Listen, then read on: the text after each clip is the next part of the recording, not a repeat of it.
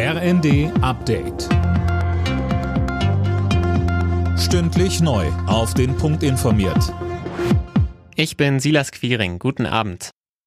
Der weitere Kurs in der Ukraine-Politik und die Folgen des Krieges für die deutsche Wirtschaft. Unter anderem darum geht es bei der zweitägigen Klausurtagung der Bundesregierung auf Schloss Meseberg. Heute ging es vor allem um die Frage der Unabhängigkeit von russischer Energie.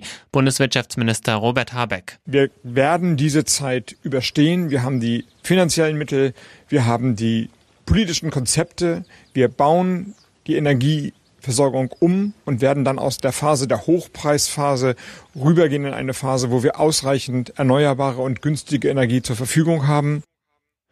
Weiteres Thema der Klausur unter anderem die Bewältigung des Klimawandels. CDU-Chef Merz hat in Kiew den ukrainischen Präsidenten Zelensky getroffen. Das Gespräch dauerte rund eine Stunde. Über Inhalte will Merz erstmal keine Details nennen. Er stellte aber klar, dass Deutschland verpflichtet sei, der Ukraine weiter zu helfen.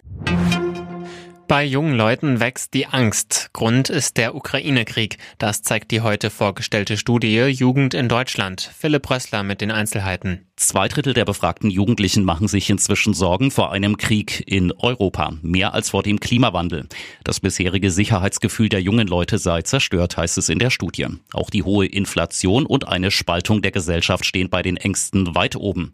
Trotzdem, die Grundstimmung ist positiv. Die meisten Befragten erwarten für sich persönlich eine gute Zukunft.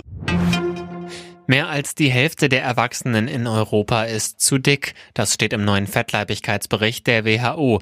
Demnach bringen in Europa 59 Prozent der Erwachsenen deutlich zu viel auf die Waage. Der Anteil bei den Männern ist dabei deutlich höher als bei den Frauen.